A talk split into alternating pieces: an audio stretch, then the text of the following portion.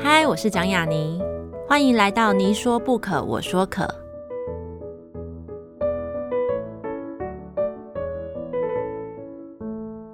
这个节目在爱听听抢先首播，欢迎大家关注我的节目。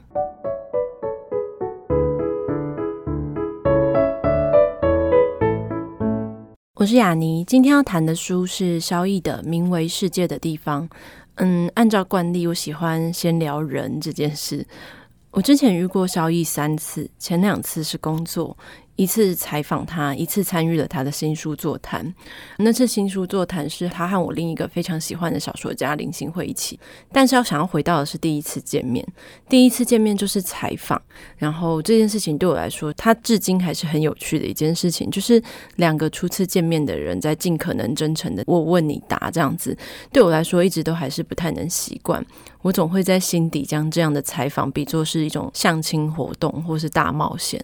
就是虽然我自己没有相过亲，但是却访过很多人。提到那次采访，我记忆中就是有一段他的回答让我印象很深，就是一段他自己作答说他刚开始写作，或是说他刚开始有意识自己在写作的那个场景。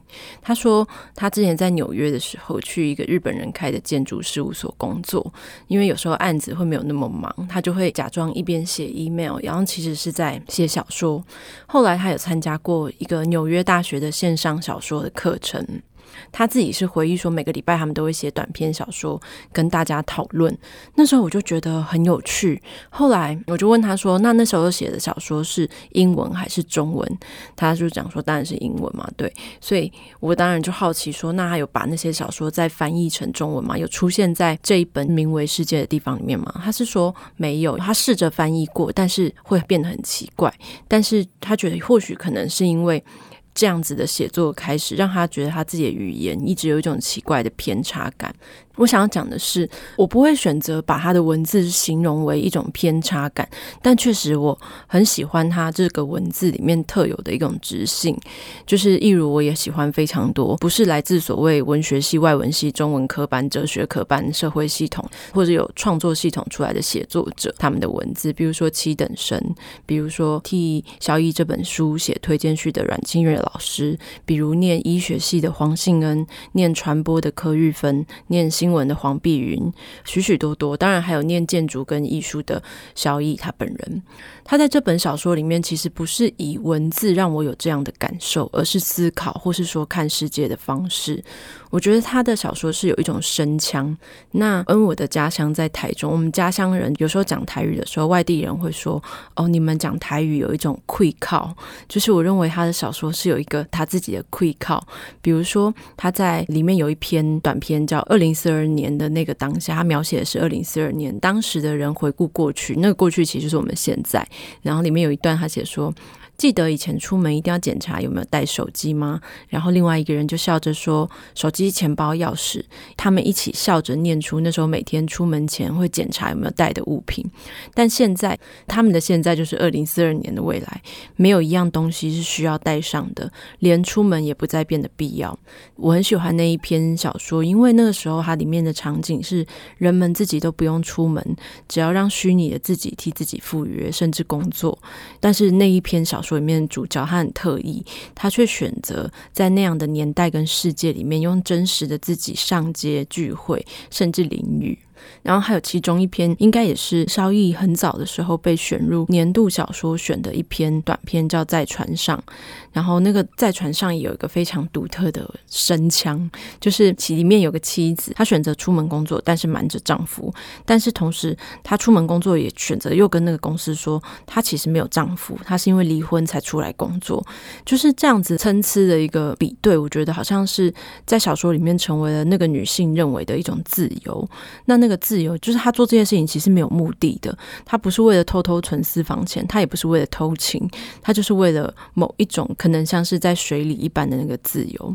我认为萧逸的小说，以一句话来说的话，就是不是这个，但也不成为那个，甚至也不用去定义。这是他的小说吸引我的地方，因为他尚未决定落地的方位，尚未决定要留在地下几层的那个载体里面。因为好玩，所以他来到了这里写了小说。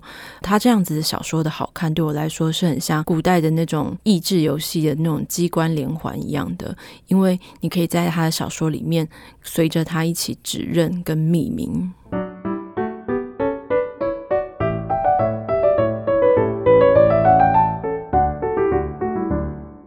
大家好，这里是你说不可，我说可，我是雅尼。嗯、呃，今天的来宾是刚出版第一本短篇小说，或是说中篇小说加短篇小说集，名为《世界的地方》的萧逸。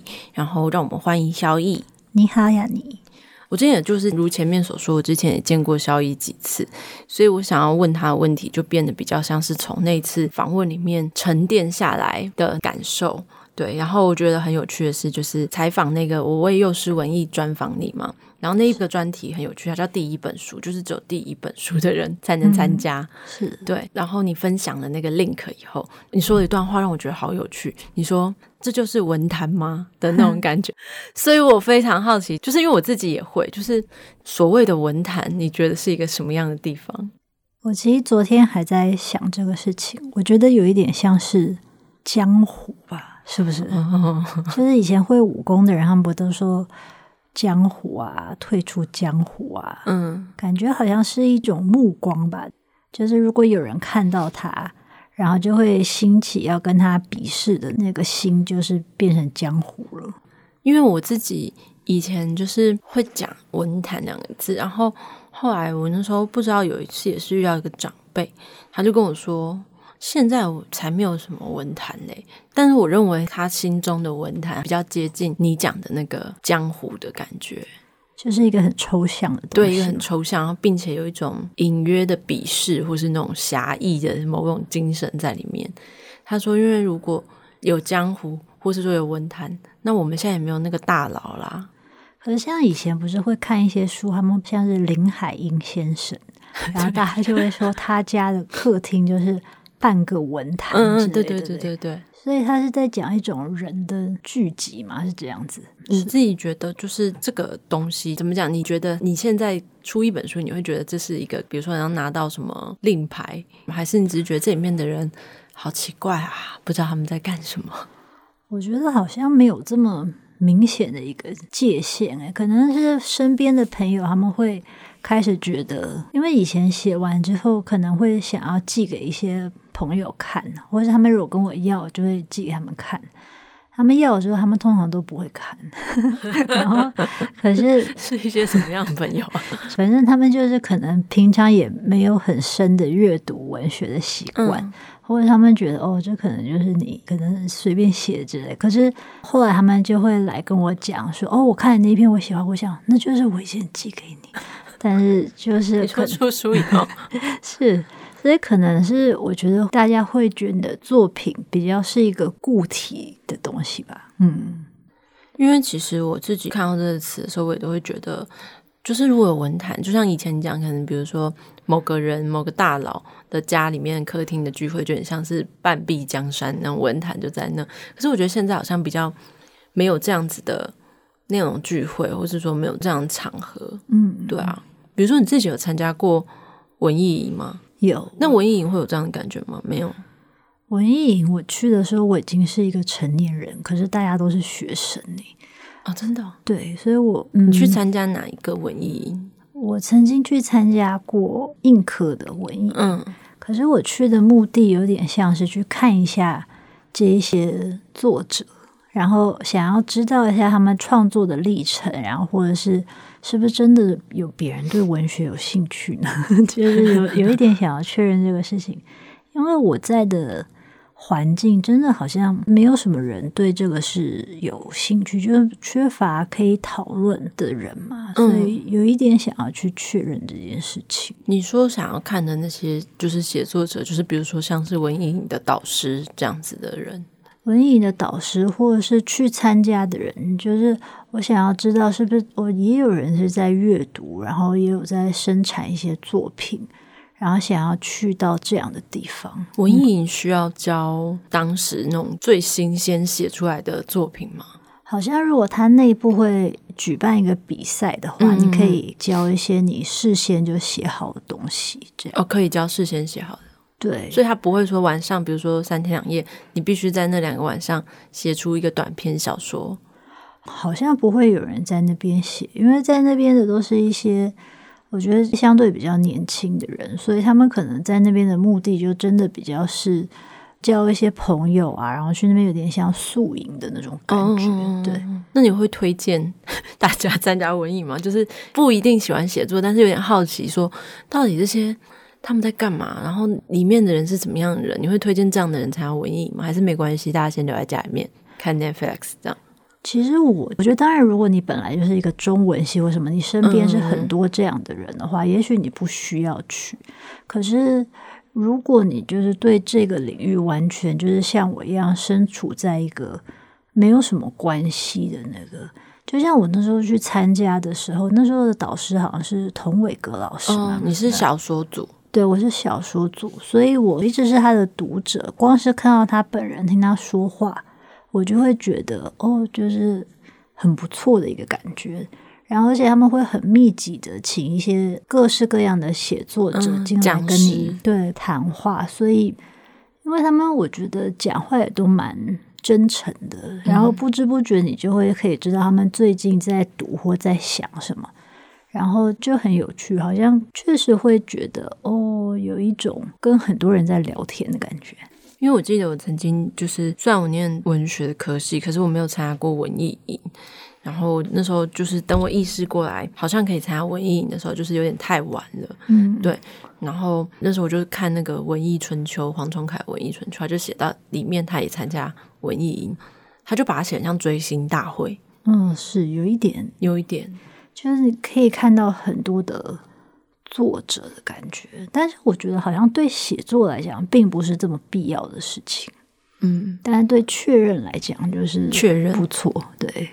因为有一些作者我不知道啊，但是我会觉得说，会不会就是有一种啊，怎么跟文章给我的感觉不一样？我觉得会耶，那就会觉得，我记得有一个人，他好像讲话就是非常飘忽，然后很容易就会偏离了主题，然后你可能听了很久就不太确认他想要表达什么，但是后来看了他的小说，又觉得，哦。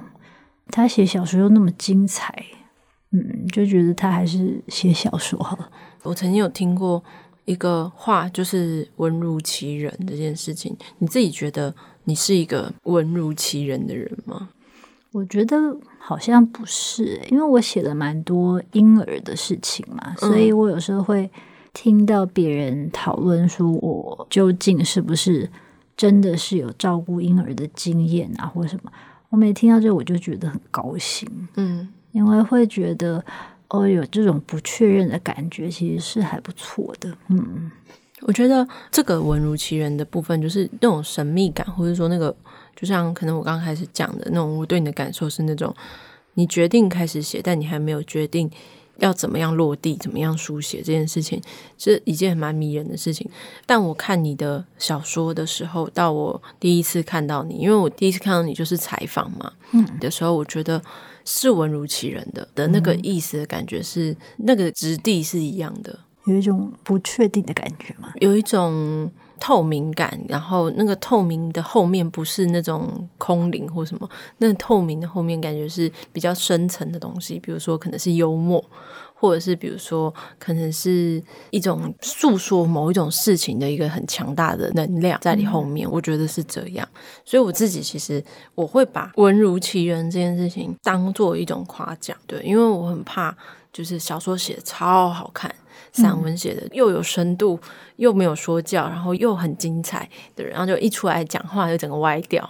你有见过这样的人吗？非常多，就是知道。对，嗯、我就觉得有时候就是因为我也是一个很热心的读者，因为你有曾经用热心的读者来形容自己，我很喜欢这个称呼，因为我也是一个很热心的读者，所以有时候会觉得有些人就是你会觉得他的小说、他的散文到底是请谁写的啊？哦，你会有破灭的感觉，嗯，就是破灭哦。所以像比如说，我很喜欢张宏志，对，对我很喜欢他的散文，所以我迟迟不敢去听他任何一场演讲。哦，是这样子，对，因为你有你有听过张宏志老师的演讲吗？我没有听过，你也没听过，嗯，我就想说还好，那就不要跟我讲，不要暴雷，不要暴雷，因为大家都说。你没有听过他的演讲，你会后悔。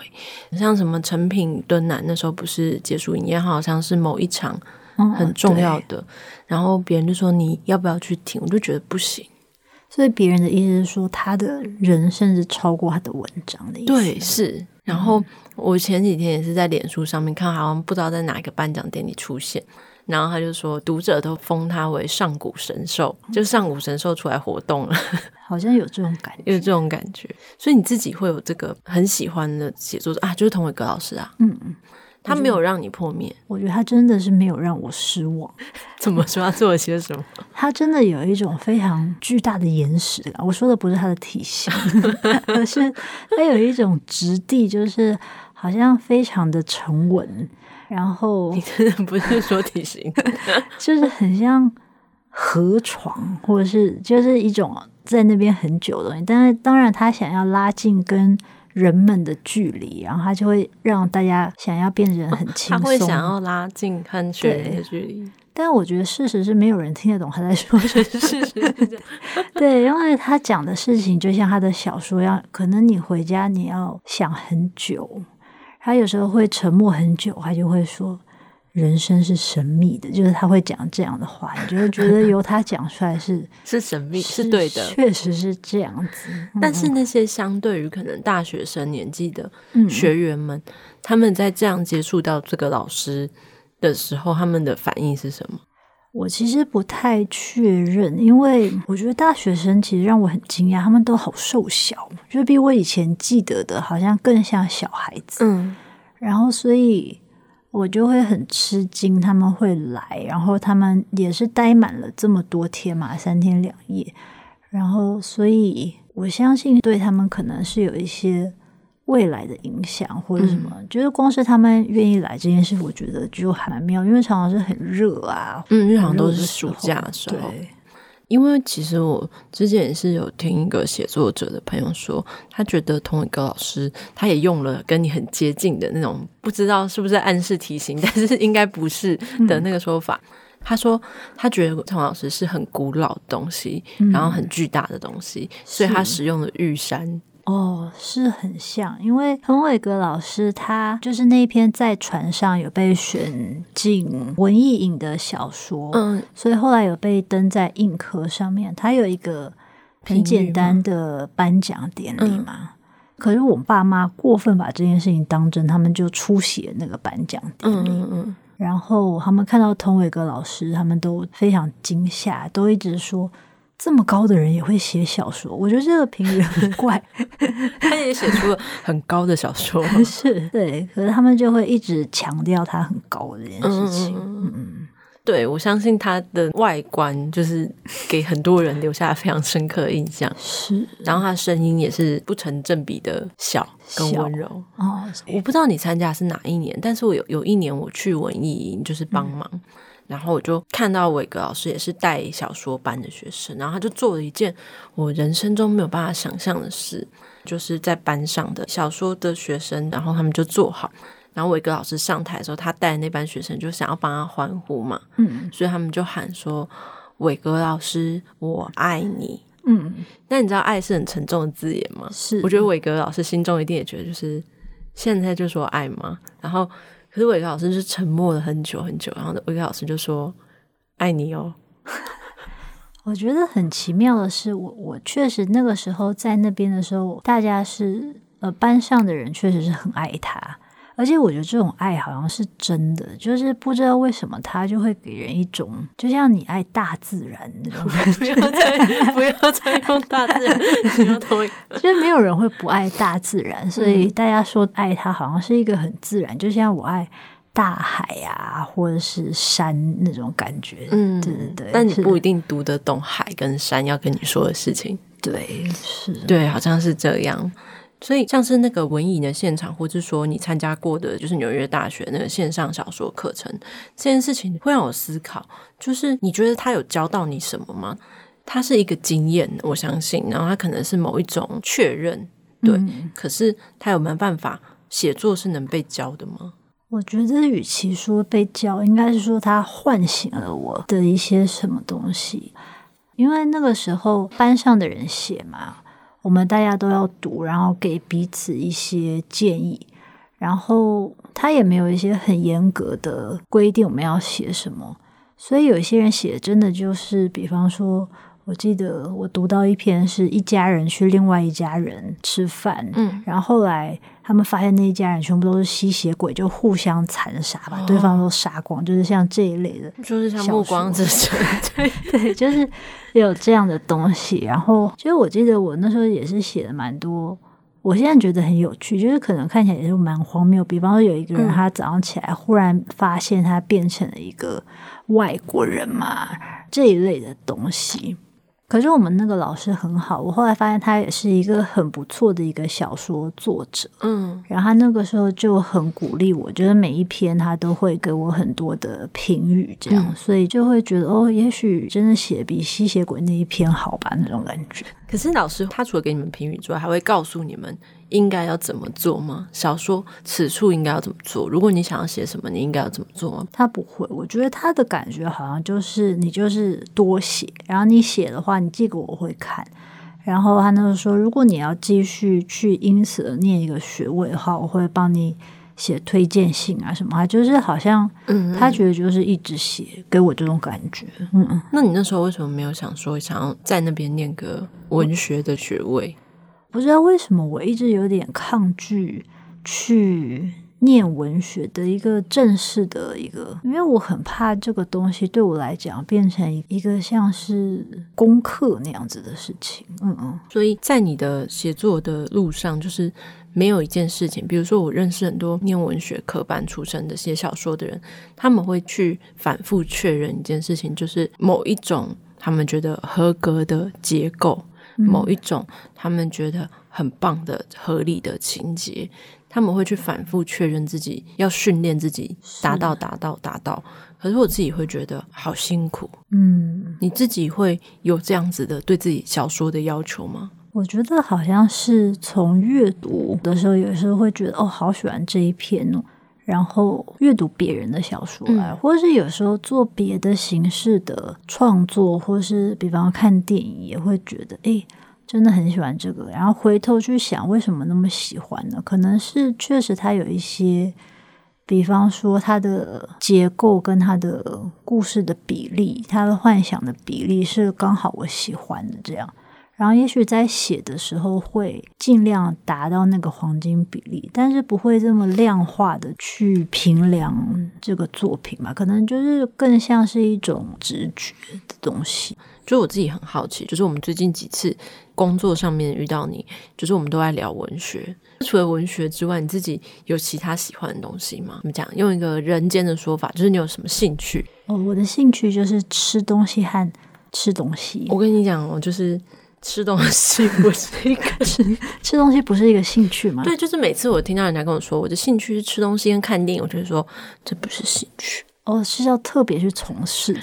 但是我就我对你的就是几次采访累积下来，就是我觉得你确实有把吃东西这件事情演发成一个兴趣。对，我必须要跟你讲，真的是有人把这个当做兴趣，是非常认真的，因为呢。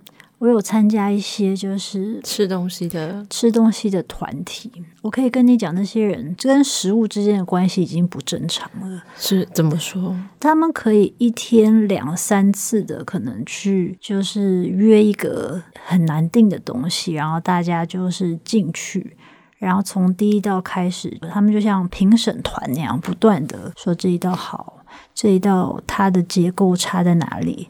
但没有人邀他们去，他们只是一般人。他们自己决定要去，他们自己决定，然后之后回家就很认真的在社群上面，然后发表。对，然后有时候吃东西是很累人的事情，嗯、可能他中午他刚吃完三个小时，他晚上他就要再去一个四个小时，然后每一天他们可以这样经年累月，然后没有人要求他们，他们自费去做这个事情。那我觉得也其实蛮接近某一些喜欢文学的人在做的事情。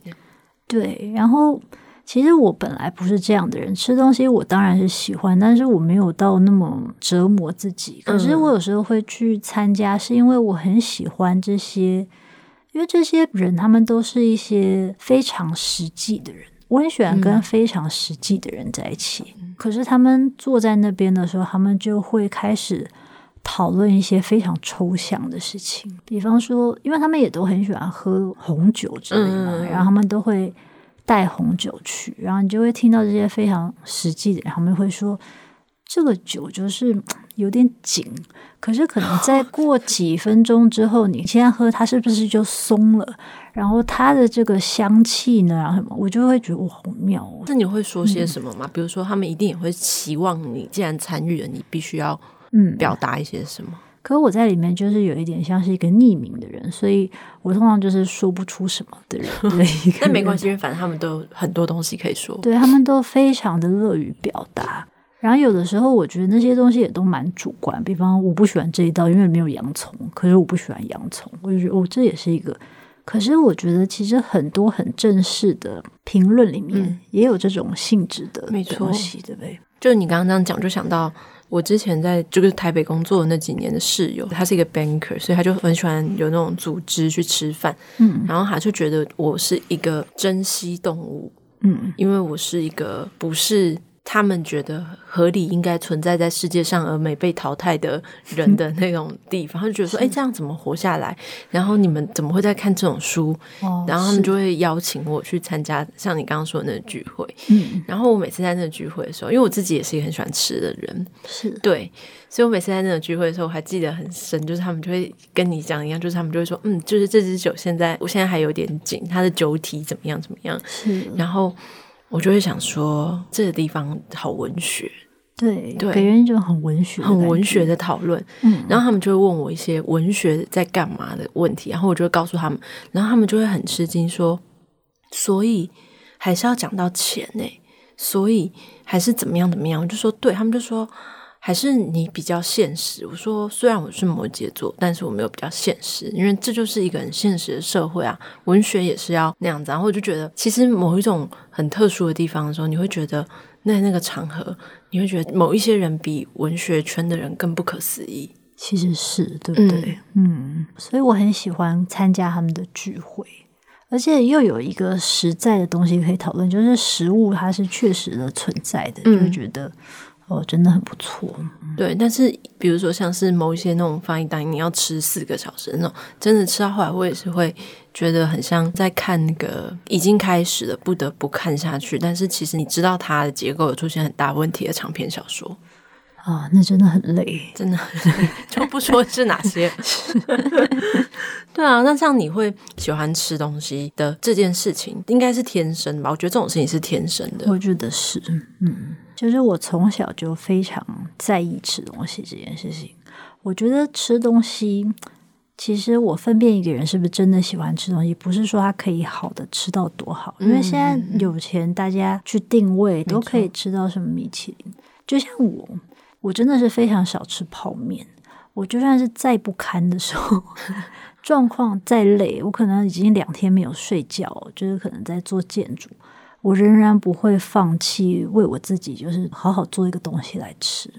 嗯，我懂哎，但你这个真的是代表你的执念很强，因为通常比如说像平图或者是做建筑，到后来以前我念东海，经过建筑系，嗯，因为我们东海要扫地，大一要扫地，嗯，因为我们学校太大，没有办法请扫地阿姨，所以我就被分到扫建筑系。我跟你讲，那地方是一个地狱，哎，真的，我觉得超级夸张的，对。嗯我不知道他们吃什么，已经不是泡面了。我觉得他们吃的是地狱来的食物，就是比如说，我曾经看到一个学生，他帮学长做枪手，嗯，然后地上他看到一碗泡面已经泡好了，然后疑似也被吃过，然后也不知道在那边多久，可是他真的很饿，嗯，他就 说奔过去吃，他就说我只只是要喝个汤，他就拿起来喝了汤。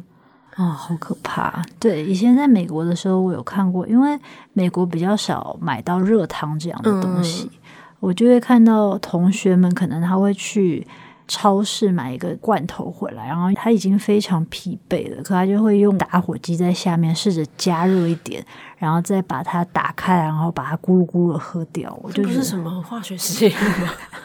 就是大家已经就是为了生存不得不的一个行为，这样子，嗯，蛮悲哀的。但是你觉得你自己对于写作这件事情，你现在对他执念跟吃东西比，你觉得？可能在我比较小的时候，我会以为说写作我必须要把一些东西排除，然后我要让自己在一个比较真空、嗯，比较干净那样的情况之下写出一些东西。可是我真的去对我比较大了之后，我反而会想要把那个界限给模糊掉。然后我会觉得百分之八十可能是生活，然后真的要写的时候是那百分之二十。所以对我来讲，比较大的东西就是海水以下的那些冰山的东西，嗯、我反而会要去把自己活到一个比较松的一个境界，然后有些东西才会出来。所以我也不会说强迫自己，我会想要，如果什么东西从地平线流过来，我会尽量去接受。就像我以前可能不会觉得，我会喜欢跟很多这种美食圈啊，或者什么，嗯嗯嗯，就是那不是我作为我本人会喜欢的东西。但是作为一个创作的人，我会觉得有点像漂流木吧。嗯，我不会去砍树，但是什么东西飘过来的话，我一定会某种程度的去接受它。嗯。因为为防就是有些人没有去到你的新书发表会现场，以及也没有看过我写的那篇采访，所以我还是得要再次讲到你在手机写作这件事情。是因为他就是我们在几次聊到写作这件事情的同时，比如说我跟新会都很震惊于他其实是可以在手机的那个写字的，比如说 Evernote 上面。去进行小说的创作这件事情，这件事情其实你可以不用回应，因为 就是太太震惊，所以想要让大家知道。但我其实想要聊的是，因为其实你在访谈的时候，你有讲过，就是你有做过编剧，对，我有做过一些，是，就是我就是蛮好奇，就是你做的那个编剧的类型是什么，以及你是怎么定义这样子，就是它其实也是一种写作方式，但是你会怎么样定义那个写作方式与小说的创作？因为我做的编剧工作其实也是无意间漂流来的一个东西，又是漂流来，对对。然后我就想啊，无所谓啊，去看一看。然后那个其实就是公共电视对对的一个实境节目嘛。然后，然后作为编剧，其实我真的工作是企划编剧，所以当他拍摄的时候，我就要到现场去。哦然后我会觉得编剧真的是比较影像的一个东西啦。我就是主要是把影像给文字化。然后我真的觉得电视真的是一个手工业，非常非常的繁复。拍完之后，可能回到家把所有的东西文字化之后，再从里面挑出可以用的东西，然后把它串成大概三四条线，嗯，之后再把它们编起来，嗯。所以就工作量非常的大，而且在现场有时候，因为有一些摄影大哥大姐啊，嗯、或者是收音，他们都非常资深嘛，然后就会有一点被呼来唤去，可是是一个 是一个蛮有趣的一个经验。这样就是在夹缝中一边奋力的截取出东西，一边编织。然后其实某些方面有点像小说家吧，嗯，其实是。所以你自己在做编剧的时候的那个状态，比如说当你要回家，然后把这些资料编在一起的那个状态，对你来说是跟写小说的那个模式，它其实还是不一样的吗？嗯，其实编剧就是我觉得我就可以以一个常人的，因为它好像比较零碎一点，可是写小说好像又必须进入某一种状态。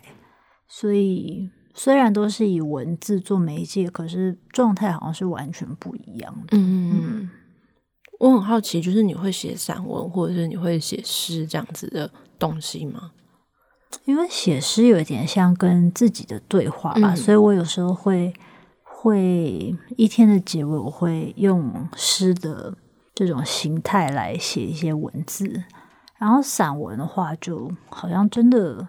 没有正式的真的写过，嗯嗯，是，因为我也就是蛮期待，就是或者说有种隐隐的兴奋，想要看，就是像你这样子的小说家写出来的散文。因为我认为伟格老师是一个很会写散文的人。对，我认为所有厉害的小说家，其实他们都很会写散文，只是他们。有没有准备好而已，或是说他们有没有今晚他想要来点什么那种？对，我认为，虽然我记得我前两天在读七等生的告别之后的那个全集，然后就里面他就是有类似收录，像是他为什么要写作那些杂谈，他就说为什么大家都还是要写到小说，然后他觉得是因为小说就是一个能够最展现你这个心里面文学这个建筑样貌的东西。嗯，我觉得应该是因为散文它的定义是不是就一定是要真的事情？就是可以不要客观的真实，可至少是你觉得真的发生的事是这样吗？我还是觉得不是，我还是觉得我可以退再退到，就是你想要表达的这件事情是九十九都是假的，但是有一个是真的，比如说那一个可能是你写这个的当下的那个核心的情绪哦。因为我的情况，可能我就算想要写散文，写一写就不小心变成小说了。对，因为有时候有些散文，我看一看，想说，嗯、哎呀，他在写小说；然后有一些小说，我看一看，就，哎呀，他其实是在写散文。哦，但我说不出来为什么，是不是写一写，就是本来走路就有点飘起来的感觉呢？对，就是他其实就是在那里，他就是会飘到那里，嗯、所以。刚我们一开始聊的是文坛这件事情，就我自己还是觉得好像不太存在，因为大家都在各自飘来飘去这样子。但我比较想要问的是，那就是假设真的有这个东西，那你现在就是进来以后，就是你会选择做些什么？你想要做些什么？可能还是做自己的事情吧。而且我想要，所以你写一本书就代表你进来了吗？我觉得很难呢，就是嗯，嗯，我之前有听过很多不同的说法，有人说第三本书才是，有人说十本书才是，有人说有些人一辈子都没有进来啊。那我就觉得应该是，到底是要进去哪里啊？对，真的耶。所以说不定是你自己想的，对不对？嗯，假设这样子好了，就是我们刚刚也有聊到，就是文如其人这件事情。如果说今天。在翻看你的作品的时候，你希望大家怎么看这个作品？或者说你在路上遇到的你，在任何未来的场合里面遇到你，如果有一天你也得去参加文艺营，跟别人侃侃而谈的时候，你希望大家是怎么看待你的作品跟你的人的？因为我最近常会第一次被朋友阅读嘛，嗯，然后很多朋友会问我说：“那你那个什么是不是在讲那个谁谁谁？”然后，可是你即使你写的是小说，也是会被这样问。对，就是我发现很多人，他们可能就是他不会觉得小说就是一个虚构的一个东西，他就是会觉得这个代入感实在是太强。嗯，然后就算我跟他讲没有，他说一定是有那个谁谁谁的影子吧。然后我觉得他是可以这样想象，但我希望他不要来问我。有有有有有有喊话了，是就是我觉得我是不是有看过？是唐诺吗？他说希望。这个中间的这个界限守好，作者安静的写，读者安静的读，然后读的时候不可以想自己的心事。嗯，我觉得好像还是必须要这样告诉自己，不然有时候也是看一看，想我这是在写我吧？